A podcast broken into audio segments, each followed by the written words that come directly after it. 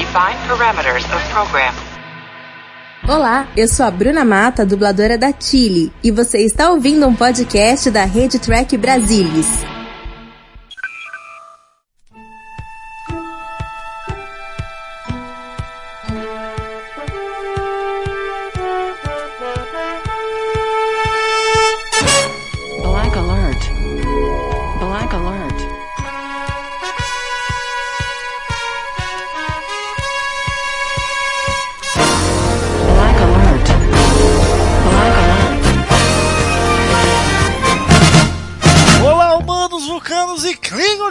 Brasil! Está começando mais um Black Alert, o seu podcast de Jornada nas Estrelas. Aqui quem está falando com você é Gustavo Gobi comigo Maína Maal. E aí, Maína, tudo bem?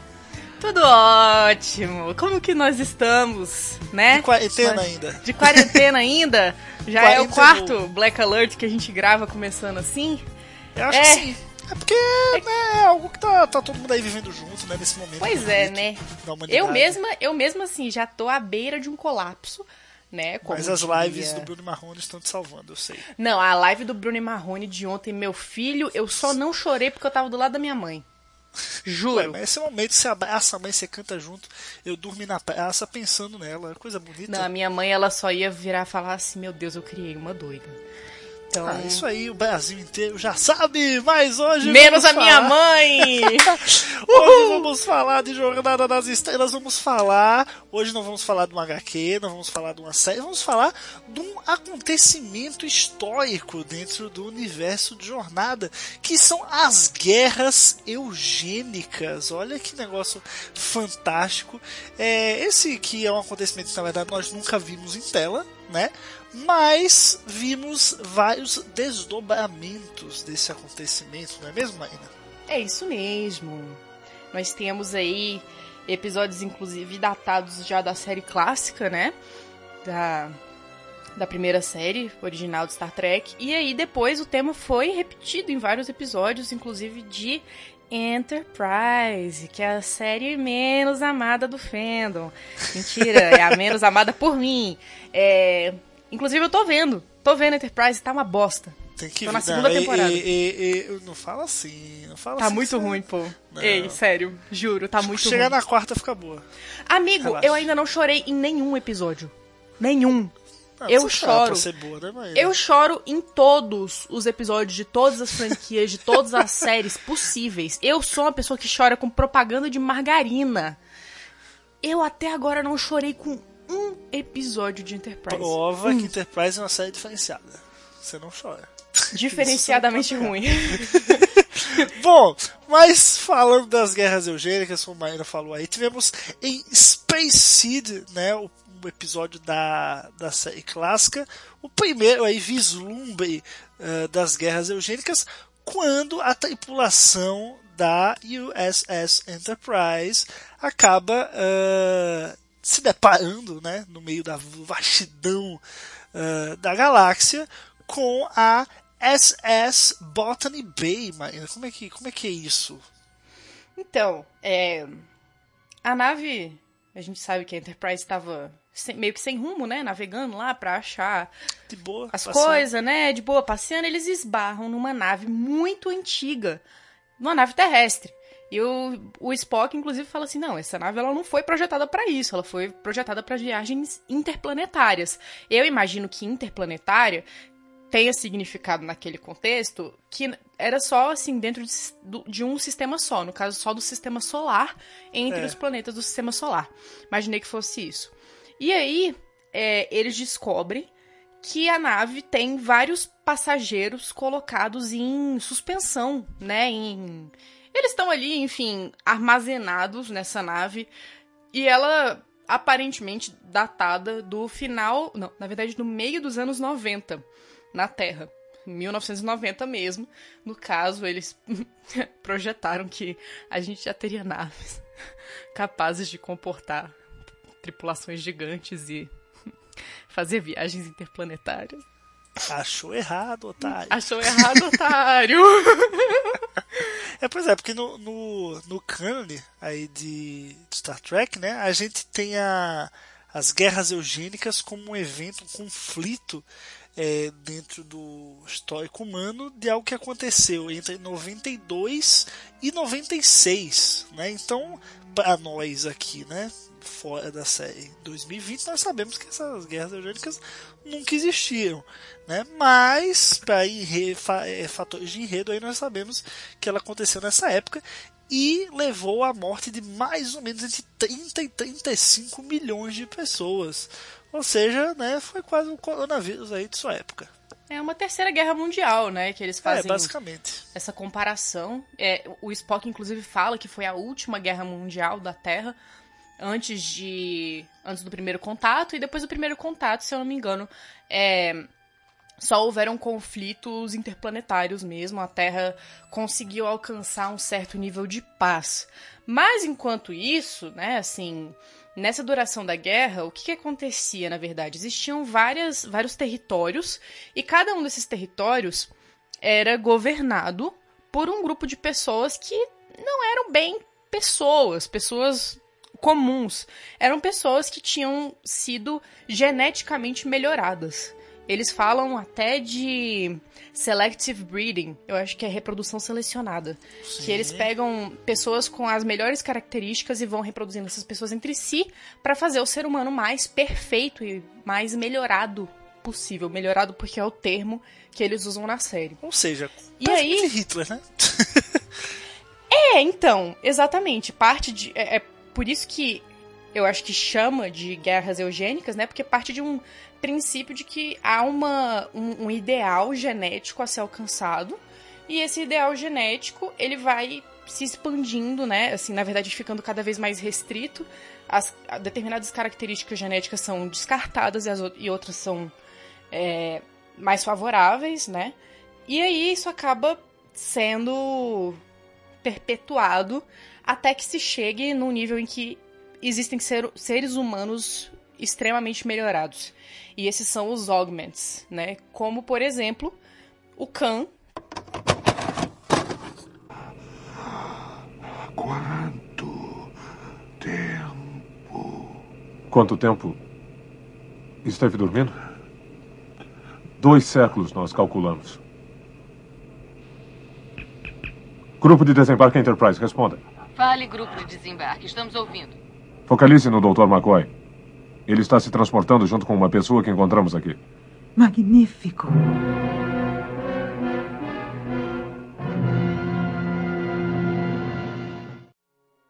É, lembra que esse, esse conceito aí de do homem aumentado, né, do, do super-homem, no caso, dentro da, da própria filosofia humana, e aí já vai para uma parte mais séria aqui do Black Alert, é um conceito que você vai ver lá em, em Nietzsche, por exemplo, né, que ele tem a, a, os conceitos do, do super-homem designando um ser superior, mais elevado, que é um modelo ideal para elevar a humanidade, né, que todos deveriam buscar o caminho do super-homem, tornar-se super-homem, que é o Ubermensch, né, em, alemão. Então, eu tô culto pra caramba nesse podcast hoje, meus amigos. Mas é basicamente isso, essa, essa ideia, né, o, o que... O, o, ponto de partida aí, você tem humanos que querem ser mais que humanos, querem ser evoluídos, não só para é, o avanço da ciência, né, porque se fosse só isso, até aí tudo bem, mas para, claro, conquistar outros humanos, né? Aí é a parte complicada, né? Oprimir, de certa forma, os humanos normais, digamos assim. Mas vamos lá, eu vou, vou dar, vou, vou dar uma, um alívio aí para os cientistas, né, que se empenharam nesse projeto, porque eles, assim como o Kirk fala, o Kirk fala isso é, no episódio, que eles não previram eles não contaram com o fato de que quanto mais poder uma pessoa tem, mais ambiciosa ela é. Então, ela é, você cria ali seres humanos com enorme capacidade e esses seres humanos vão querer se impor em relação a outros. Não tem não teria saída lógica para isso, outra saída, né? Além de virarem realmente pessoas opressoras e é, que se colocam sempre acima dos outros. E é isso que acaba acontecendo. É, ocorre um, um conflito entre esses melhorados ou aumentados e os seres humanos comuns. E aí esses aumentados acabam virando, inclusive, tiranos de várias partes da, da Terra. E aí, rapaz, que o negócio pega mesmo, assim. E aí tem várias revoluções para tirá-los do poder. Inclusive o Khan, ele era governante, se eu não me engano, da Ásia. Mais de um quarto do mundo, é dito. Mais de um quarto do mundo, exatamente. Ele aquela parte da Ásia, Europa Oriental, tudo ali era, era ele. E o que, que acontece? Ele é deposto e ele precisa fugir. O que, que ele faz? Ele coloca mais outras, sei lá, 84 Isso. pessoas, eu acho que são 84. 84 pessoas na Botany Bay, que é, é, é uma nave capaz de, de armazenar as pessoas, entre aspas, Conservar. viagens interplanetárias muito longas. Conservar, sim. As pessoas ficam lá em suspensão e é só, assim, manda a nave pra fora da Terra e ponto e acabou. Só que isso não foi documentado em lugar nenhum. Por quê? Porque os governos da Terra, depois disso tudo, decidiram que eles não queriam deixar a população como um todo saber que 84 daqueles aumentados que ficaram oprimindo a população durante anos tinham escapado depois da guerra. E eles preferiram omitir esse fato dos livros de história.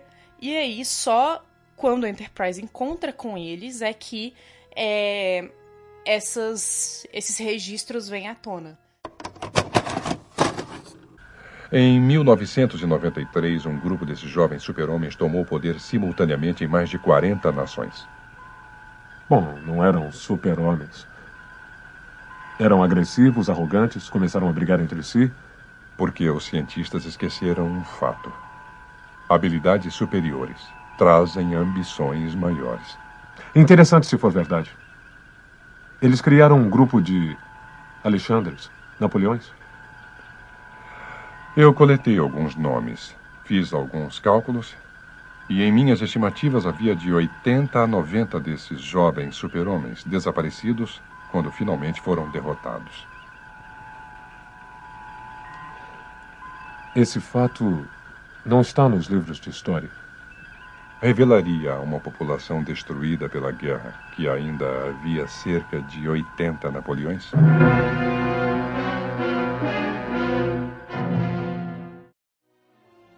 Acho interessante aí do papel do Khan, né? Você já vê a figura dele desde o início como um ser superior ao próprio Kirk, né? O Kirk e toda a tripulação da Enterprise, você vê que ele passa o episódio sendo, sendo sempre mais inteligente do que o Kirk, sempre um passo à frente, sempre manipulando é, a inteligência, quer dizer, a- o- essa questão dele ser um homem, super homem, não é só na força, né, mas também na inteligência.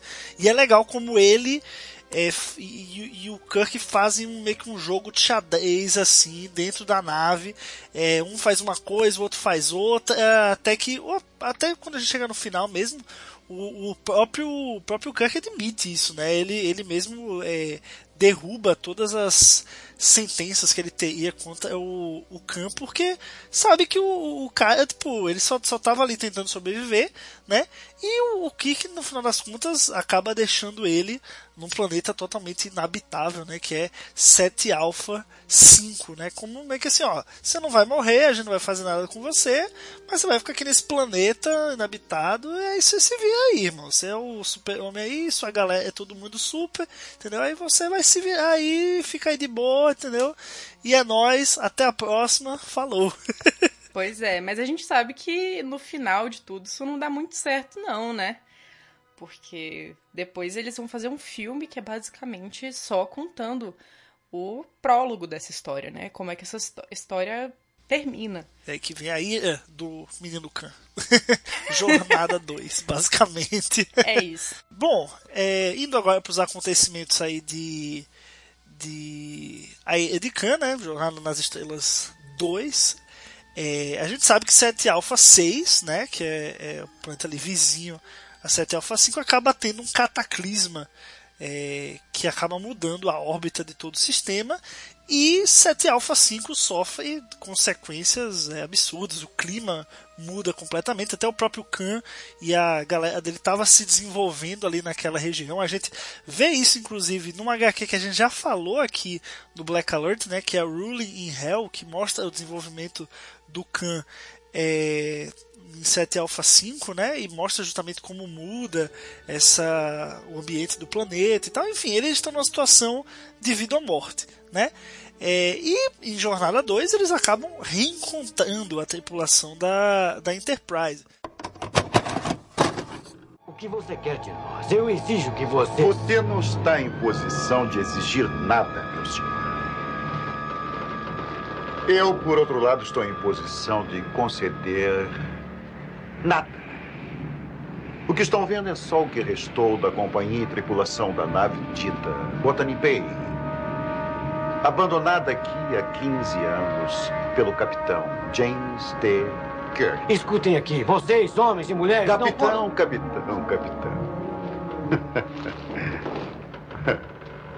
Poupe as suas forças. Essas pessoas juraram viver e morrer sob meu comando 200 anos antes de você ter nascido. Quero dizer que ele nunca lhes contou esta história. Para divertir o seu capitão? Não. Nunca lhes contou como a Enterprise pegou a Botany Bay, perdida no espaço no ano de 1996, comigo e a tripulação da nave em congelamento criogênico. Eu nem conheci o Almirante Kirk. Almirante? Almirante? Almirante.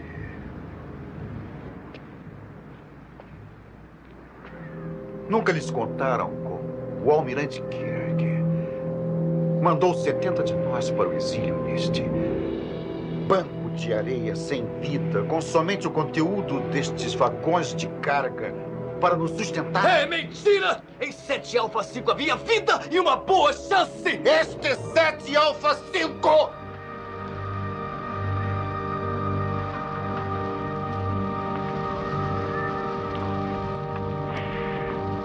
Sete Alpha 6 explodiu seis meses após sermos deixados aqui. O choque mudou a órbita deste planeta e tudo aqui virou deserto. O almirante Kirk nunca se incomodou em verificar o nosso progresso. Foi somente o fato do meu intelecto engendrado geneticamente que nos permitiu sobreviver. Só que o Khan daí vai, ele é extremamente mais audacioso. É, o objetivo dele ali, roubando a, a, a Reliant e, e, roubando tudo do projeto Gênesis, né? Que, pô, é um, toda a trama ali do projeto Gênesis é, é, é, muito. tem uma escala muito grande. Todo projeto Gênesis tem uma escala muito grande, tem um poder muito grande. É, basicamente você mudar, né? E a vida, que é um planeta que não tem vida, colocar vida num planeta inteiro. É, e o Khan rouba esse projeto e de novo a gente vê essa briga de gato e rato dele com o Kirk, porque o Kirk que fica sabendo, tem a questão da, da Carol Marcos, o filho do Kirk, enfim, é algo que na verdade o, a, essa trama do projeto Gênesis em si, ela só vai se concluir no Procura de Spock, né, o terceiro filme, mas o Khan a gente já é, é, eu gosto muito dele como vilão nesse filme, acho que esse é, é o ápice dele, acho que não, não, não tá muito melhor do que no, no Space Seed. É, justamente por ele utilizar essa inteligência dele não só para ficar nesse joguinho com o Kirk dentro da Enterprise, mas ele é, é, ter um plano audacioso de tipo afetar algo grandioso no, na galáxia, sabe? Que eu acho que é, é, isso que faz ele entrar no hall dos grandes vilões aí, não só pela qualidade do filme, que muita gente acredita é, considera, na verdade, o melhor filme né, de jornada é, até hoje, mas pela escala da coisa, né? Eu acho que ele. É, os caras vão lá, pinçam um vilão lá da série clássica, você pensa, pô, é um vilão, só apareceu uma vez e tal, mas entregam uma responsabilidade muito grande esse vilão e muito grande a tripulação da Enterprise de detê-lo, né? É, basicamente a vida aí na, na galáxia em risco, enfim, eu gosto muito disso. Pois é, eu. O que eu acho interessante nesse desenvolvimento do personagem do Khan é que na série original ele não tem um, um, um sentimento direcionado ao Kirk, né? Ele não tem. Ele não sente ressentimento do Kirk. Inclusive, ele termina o episódio falando que ele tá é, satisfeito com como as coisas se desenrolaram, porque realmente era o que ele queria: ir para um planeta e construir o seu império. E é daí que o nome Ruling in Hell vem, na verdade. Que ele fala pro, pro, pro Kirk assim: ah, você já leu Milton, que é o John Milton, um poeta inglês lá do século XVII, sei lá. E o Kirk fala: tá, entendi muito bem, pode, pode ir embora. E aí o Scotty pergunta, tipo, tá, beleza, eu não sei quem é Milton, o que, que aconteceu. E o Kirk fala a frase de um dos poemas do Milton que é muito, muito marcante, que quando Lúcifer foi mandado para o inferno, ele fala que é melhor governar no inferno do que ser um servo no céu. E é. aí. E o Khan é, governa né? o inferno, né? literalmente começa a governar o inferno, principalmente depois desse cataclisma. E eu acho que quando ocorre é, essa devastação em massa do planeta, é que ele começa a sentir muita raiva do Kirk. Ele fala: como assim eles não vieram resgatar a gente? Como assim eles não tiraram a gente daqui? Como assim eles deixaram a gente nesse planeta para morrer? Eles largaram a gente aqui. E ele fica com um ódio enorme do Kirk, porque o Kirk promete, né, basicamente, que ele teria um império para si, né, e que, enfim.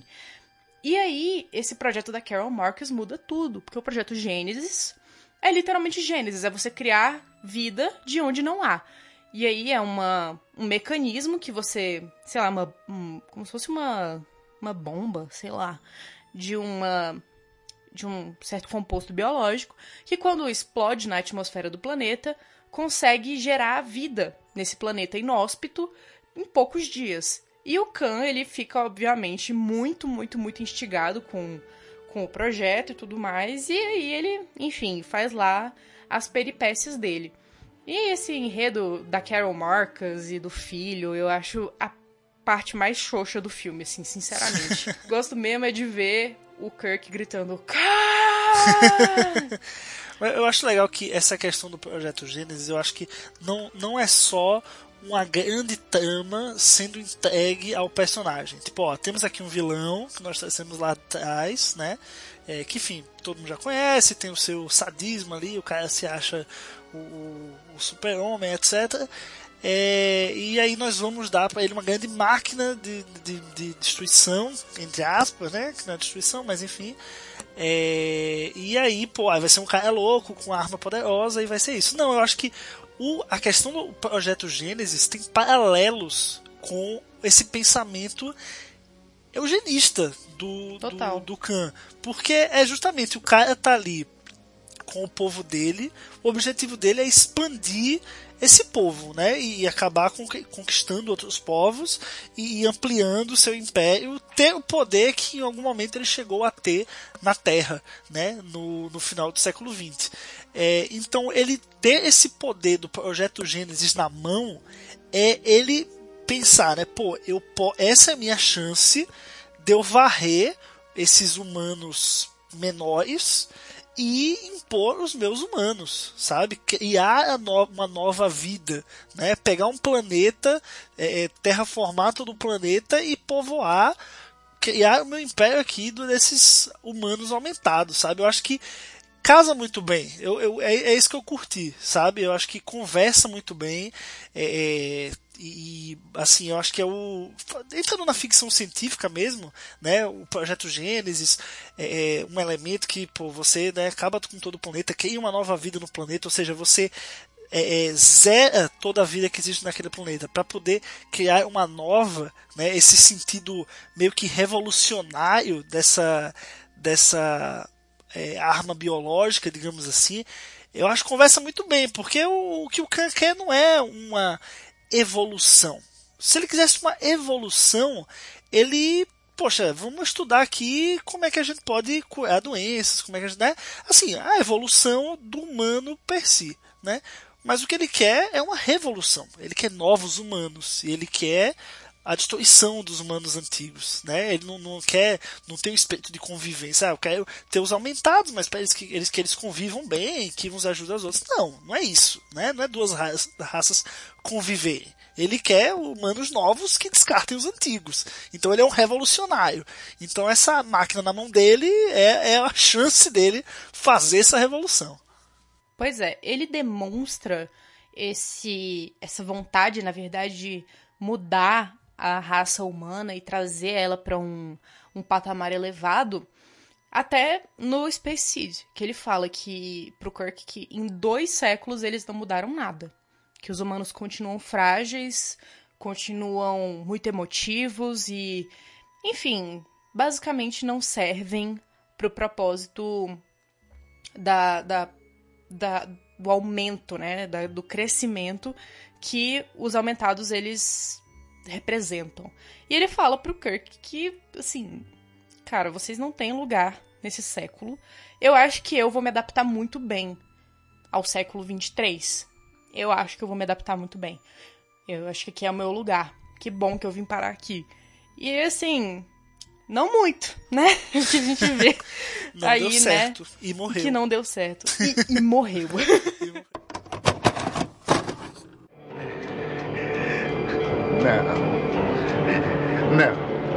Você não pode escapar.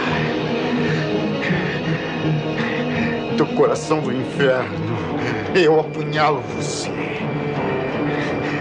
Pelo bem do ódio, eu cuspo meu último suspiro em você.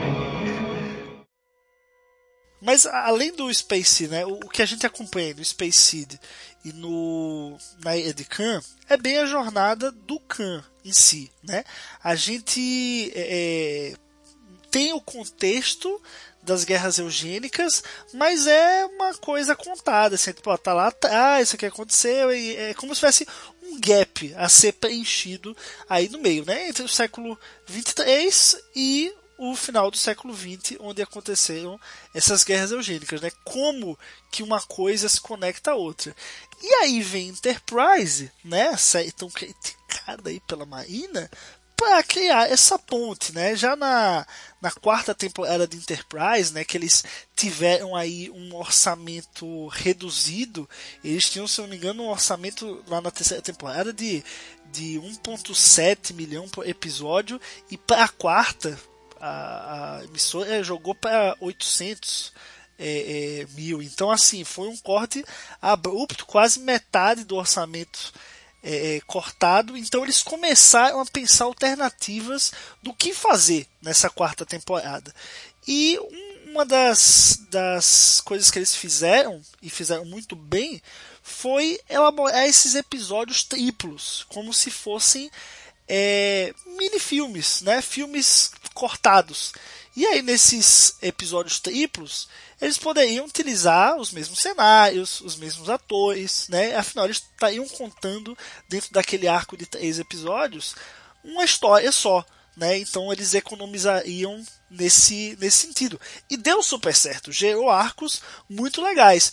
E um deles é justamente o arco né, que relativo aos aumentados. Né? Que aí, no caso, a gente vê uma história relacionada aos aumentados e relacionada à Enterprise, né? não a, Enterprise que a gente está acostumado, mas a Enterprise é, NX-01 do, do Archer, é, antes do, do Khan Khan, né? Quer dizer, o Khan já é Khan lá atrás, mas do, do Kirk encontrar o Khan e blá, blá, blá ter lá de Khan, etc. Então a gente tem aí o meio dessa história, entre as guerras eugênicas em si e entre o Khan acabar sendo descongelado lá pelo, pelo Kirk, né?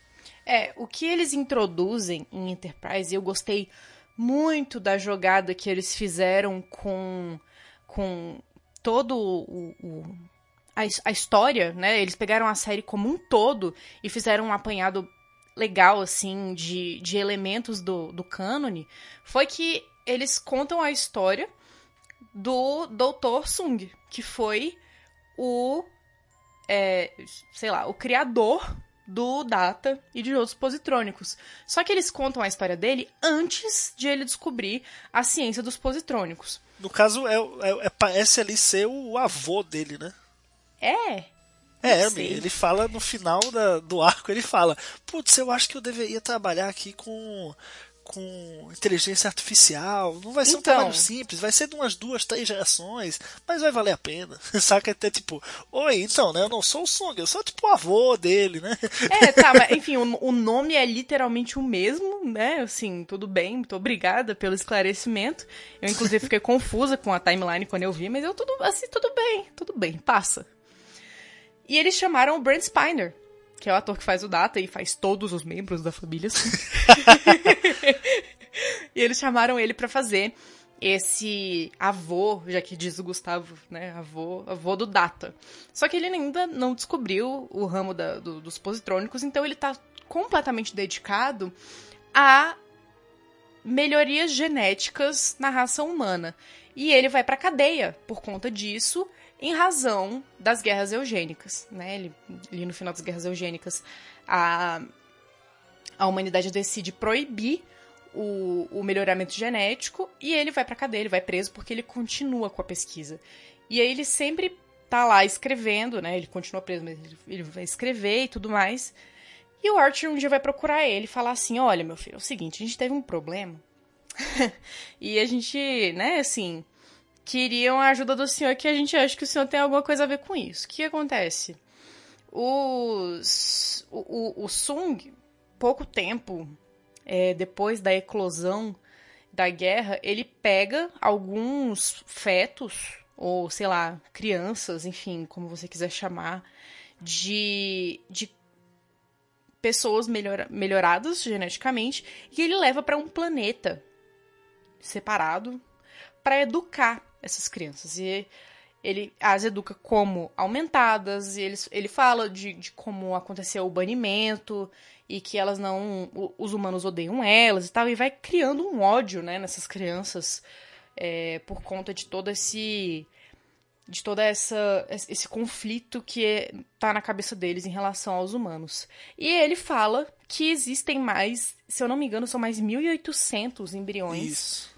Congelados numa estação espacial, a qual a Enterprise vai tentar ir lá resolver um determinado problema. Só que aí, no, no meio do caminho, obviamente, vem essas, essas crianças que já estão crescidas e atacam a, a Enterprise. né? É mais ou menos isso, não é? em- resumindo do resumo, é é basicamente isso. Assim, É, a gente tá falando aqui do, da questão do, do Sung, né? O, o Arik Sung, que está presente nessa história, é quem o Archer chama né, para poder resolver essa, essa questão, sabe que, é, que o cara que criou esses aumentados é o o Sung, né? No caso é o Aik Sung e ele é descendente aí, quer dizer, descendente não, ascendente, né? É ascendente, é, Isso, assim, é, ascendente. do do Nunien Sung, que é lá o criador do Data, né? Ele, como eu falei, ele menciona duas gerações, mas não fica certo se ele é pai ou avô ou bisavô do do Nunien Sung é, de fato. É, mas o que eu gosto assim dessa trilogia de episódios, né, desse arco em, em três episódios, eu acho que é, é a própria construção. Assim, a gente vê que eles chegam a mencionar o Khan, né, Sim, e com, com certo é, certo respeito, vamos dizer assim, né? Tipo, a, a história do Khan, ela sobrevive esse tempo, mesmo sem eles saberem, tipo, onde que tá o Khan, sabe? Eles, eles sabem que existe os 1800 é, aumentados por aí, é, eles mencionam o Khan como grande líder que foi, né? Mas eles assim, mencionam a Botany Bay também. Mencionam também a, a Botany falam- Bay também. Falam. Falam da Botany Bay e que a Botany Bay sumiu, né, no final das guerras, junto com, com o Khan. E que o Khan provavelmente está dentro da Botany Bay. Eles chegaram a essa conclusão muito antes dos humanos, o que realmente, né, assim. Putz, né, assim, galera, poxa. Não era uma- uma- um negócio muito difícil de fazer, mas enfim, a população como um todo acabou. acabou ignorando esse fato, né? Mas é isso, eles acabam reverenciando muito o Khan, inclusive por conta do espírito de déspota que ele tem, né? O espírito meio ditatorial. Não, até a gente, assim, essa conexão entre os dois, é, eu não sei se chegou a ser planejada lá atrás, mas é porque, assim, os nomes sempre bateram, né? É, a gente tem o Nunyan Sung e tem o Kan Nunyan Singh. Então, assim. É, é, é o famoso. então. Eu estava lá o tempo todo, só você não viu. Ai, ai, mas é, essa, essa coincidência, entre aspas, é muito interessante. Ela nunca foi abordada diretamente no cânone. Eu acho que eu, quando eu reparei isso, eu acho que eu tava no meio de TNG, se eu não me engano. E aí o, o, o, o Data falou o nome do, do pai dele, né? Do criador, enfim. Eu falei, cara, Nunien Sung, esse nome não me é estranho. E eu fui pesquisar, e é realmente o segundo nome e o sobrenome do Khan. É parecido, Então, né? Não é igual. o Pa- que- é, não que é foi- igual. Parece que foi um negócio que foi levado com o tempo, assim, sabe? Exato. Os nomes que vão sendo alterados, tipo Natália, aí vira Natália com TH, aí vira Natália com Y, sabe? Vai. É, então, uma, uma analogia que eu fiz na minha cabeça, na verdade, é que o nome, ele pode ter sido é, muito... Como é que eu posso falar? Ficou um nome manchado depois da guerra. Porque, inclusive, muitas é, famílias que vieram é, de pessoas pertencentes ao partido nazista, por exemplo, e que depois cresceram no mundo pós-guerra, acabaram mudando seus nomes, alterando, né, fazendo pequenas alterações para não perder a raiz do nome. É, inclusive para conseguir conviver melhor em sociedade, né, para não serem associadas o tempo inteiro com essas coisas. Então, o que eu deduzo que houve um membro da família do Nunin Sung, que antes se chamava Nunin Singh, e aí ele estava envolvido na pesquisa que criou o Khan. Eu acho que talvez seja isso. E depois os descendentes dele foram mudando o nome para desassociar do nome do ditador. Eu acho que pode ser isso, mas isso aí é só uma conjectura da minha cabeça, teoria, né? Não é teoria, cânone. né? É uma teoria, mas eu acho uma boa teoria, pelo menos. Eu, Ah, eu, não sei, eu, eu acho que na eu verdade tá mais pra é, os dois sobrenomes serem parecidos mesmo, né? Singh e Sung. É, e daí o, o Nunyan Sung, que é do Data, ele foi nomeado em homenagem ao Khan. Já que, né, o avô dele conhece toda a história do Khan e, é, enfim, respeita toda a história e, né, tem toda essa questão dos aumentados. Eu acho que é, tá mais para ser uma, uma, uma homenagem, né? por Eu não causa- sei, eu não sei porque no final do episódio, do terceiro episódio de Enterprise que trata disso, o Eric Sung, ele cai na real. Ele vira e fala, olha, realmente essa pesquisa ela não foi para o lugar certo, realmente esses aumentados não deram o resultado esperado. Então eu não vou continuar mais nessa linha de pesquisa. Ele abandona a linha de pesquisa que ele perseguiu por tantos anos. Isso é uma coisa muito relevante. Estive pensando. Aperfeiçoar a humanidade pode não ser possível. Cibernética. Forma de vida artificial. Adeus, doutor. Duvido que eu termine esse trabalho sozinho. Pode ser que demore uma ou duas gerações.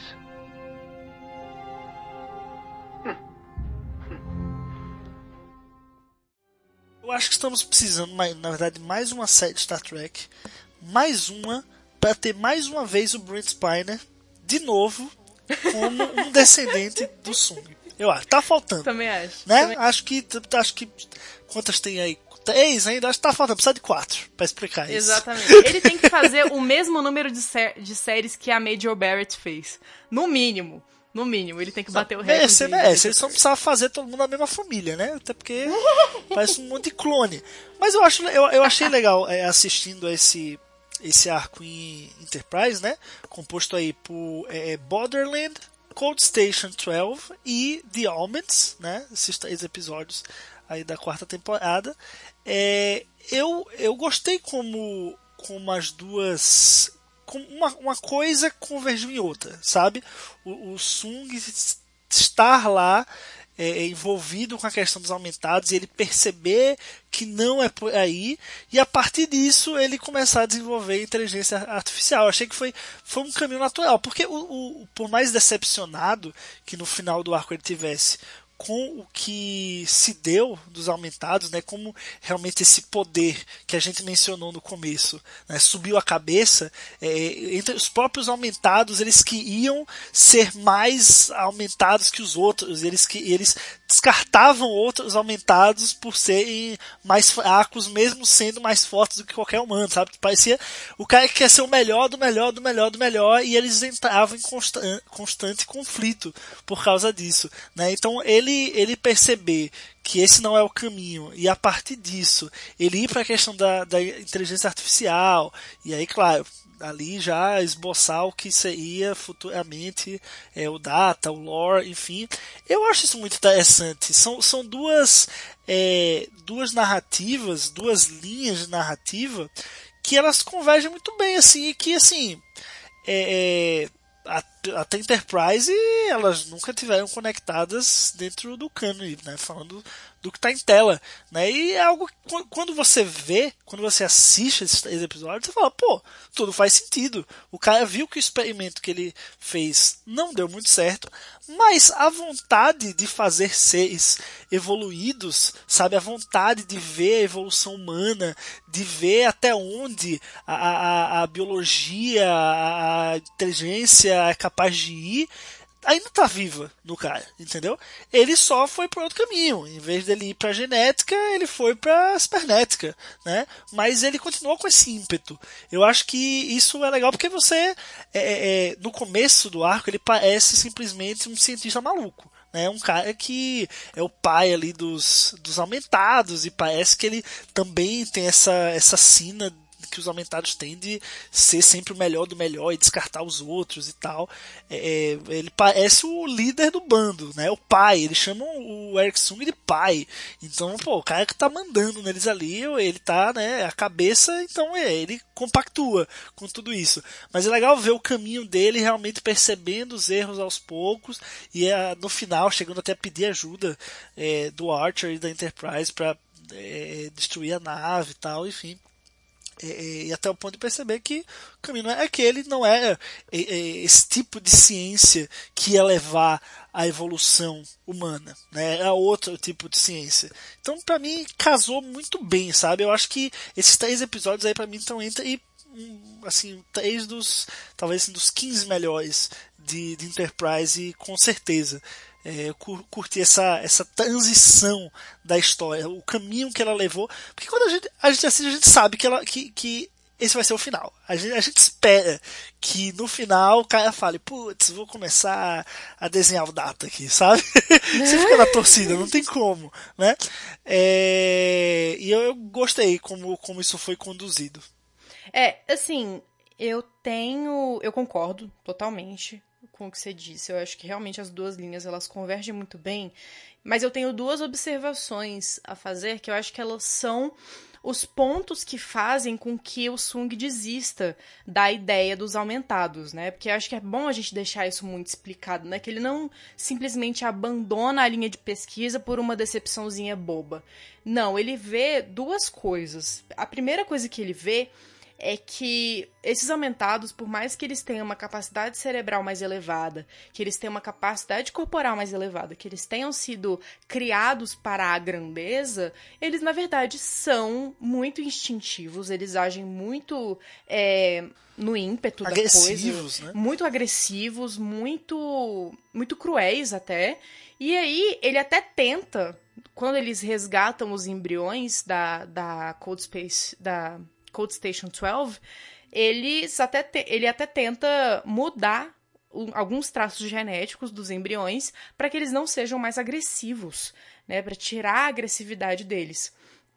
E aí os, os, os aumentados começam a rejeitá-lo muito por isso. É, eles não obedecem mais a ele, né? Principalmente um, o, o que estava na liderança ali. Ele fica muito revoltado com toda essa ideia.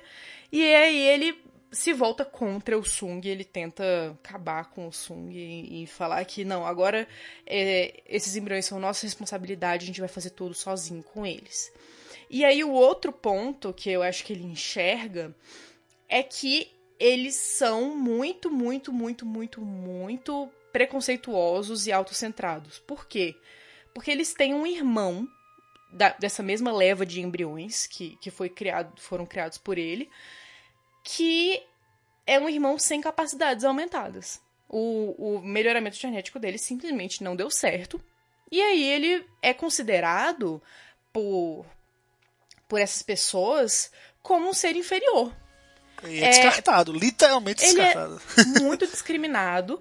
E ele, inclusive, é feita uma alusão é, a uma pessoa com deficiência na história. Que ele seria uma pessoa com, com, com deficiência, ele seria rejeitado pelos outros é, em razão disso, pela capacidade reduzida que ele tem em relação a tudo. E aí, é, o Sung vê isso, ele percebe que o preconceito que essas crianças têm com o irmão. Eu não sei como é que ele não percebeu isso antes, porque isso se manifestava desde a infância. E o Sung ele fica totalmente decepcionado e acaba também por é, rejeitá-los nesse sentido. E ele vê que a pesquisa dele realmente falhou em relação a todos esses pontos. Eu acho que essas são duas das razões pelas quais ele desiste da, da do melhoramento genético em humanos e ele vai para pesquisa em positrônicos, em, vida, em forma de vida artificiais. É, eu acho legal o quão poético é isso, assim, porque enquanto você tinha os aumentados querendo cada vez é, superar os humanos, ou seja, de certa forma se distanciar do que são os humanos, né? Ser mais elevados, superiores, crescer cada vez mais. A gente tem uma inversão disso no papel do Data. O Data é um ser que, em todos os aspectos, ele é superior aos humanos, raciocínio lógico, etc. Né? Mas ele não tem o sentimento. E o caminho dele é justamente querer ser cada vez mais humano. Ele faz o caminho inverso. O Data ele é um aumentado entre aspas, o intelecto dele, né, a capacidade de processamento que ele tem, etc. É, ele é um super humano, digamos assim. Mas ele não tem muito do que os humanos têm, né, a parte sentimental, enfim. E ele vai, ele vai nesse caminho inverso, que é de ser um super humano, né, uma máquina, baita de uma máquina, querendo sempre querer ser mais humano e aprender mais com os humanos. Então, é, é todo esse arco aí das guerras eugênicas, um negócio que começou lá em, na série clássica, teve no, na Khan, a gente passa por Enterprise. Você vê como isso, né? E eu, eu tô falando, claro, como um fanzaço do Data, né? Eu tenho que puxar essa sardinha. É, como isso engrandece a história de um outro personagem que tá lá em TNG e agora em Picar, sabe? Tipo, teoria nada, né, não é, é pra se conectar, mas tudo se conecta. Eu acho isso fantástico, assim. E a lição que a gente toma disso, né, de, de muita gente quer ser o melhor, o melhor, o melhor e nessa sanha acaba se distanciando do que é ser humano de verdade, né? Enquanto tá ali uma máquina que o que mais quer é ser humano. Então, enfim, acho poético, acho bonito. Total. Concordo. Muito poético, muito bonito. E a gente não teria todas essas reflexões, obviamente, que eu tenho que reconhecer, sem esses episódios de Enterprise. Porque a gente não, não é, tem. Eles criam uma ponte total. Total, eles não. A gente não tem só na série original ou só nos filmes informação suficiente para para angariar toda, todo esse conhecimento, né, sobre como a família Sung se desenvolve, como os aumentados é, acabam sendo levados à extinção, né? E aí, é, Enterprise dá um fechamento para isso tudo. Eu acho que Enterprise, na verdade, representa um grande fechamento como uma série que tá ali. Que na verdade ela inicia todos esses processos que a gente acabou de falar. Né? Assim, depois da Terceira Guerra Mundial é a primeira coisa que acontece no, no nosso cânone. Então, eu acho que essa parte tá faltante, ela era muito importante para encaixar algumas peças do quebra-cabeça.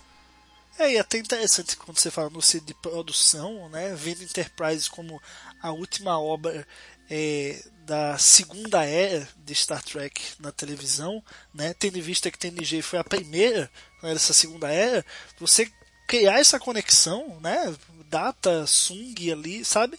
É, então, e a gente acha que o, o, o Enterprise, né? O final do Enterprise, ele só vai tentar se conectar à série clássica, né? Porque tá ali, né? É o prequel. Então ele vai caminhar nessa direção.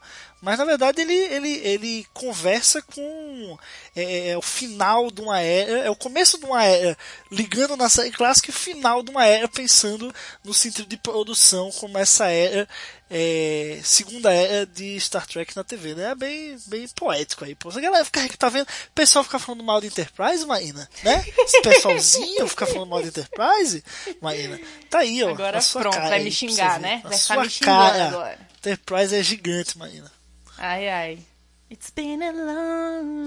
Nossa, eu odeio essa música tanto. Gente, toda vez que eu vou começar um episódio de Enterprise e essa música toca, eu juro que eu faço uma cara de nojo tão, tão ódio dessa música. Odeio essa música, mesmo, mesmo eu tendo ido na convenção do Conor Trinier ano passado, do Chip Tucker e me emocionado quando eles tocaram a música lá com Tá vendo? o Conor você lá. tá tentando É reprimir porque, esse amor gente, aí. é porque ver o negócio ao vivo reprimir. é diferente. Você ama, eu sei que você ama. Isso, isso é um, um amor reprimido que você quer transparecer como ódio, mas que você sabe lá dentro, entendeu? O verdadeiro. O seu coração, a sua boca Tá bom, pode não Gustavo, cantar, tá mas o seu coração pulsa no ritmo de Faith from the Heart. Olha que bonito. Que hoje eu tô poético pra caralho. Ah, moleque. Tá muito poético, muito poético, muito filosófico. Bom, vamos terminando por aqui, né? é, já que né? o Gustavo tá emocionado. Lágrimas Vamos deixar ele chorar um rosto. pouco, vai. Bom, vamos ficando por aqui. Esse foi mais um Black Alert. Se você quer continuar aqui o papo sobre as guerras eugênicas, corre lá no trekbrasilis.org, no post desse episódio e deixa o seu comentário. A gente continua o papo por lá. Valeu, galera. Valeu, Maína. Até a semana que vem com mais um Black Alert. Tchau, tchau. Cause I've got faith of the heart.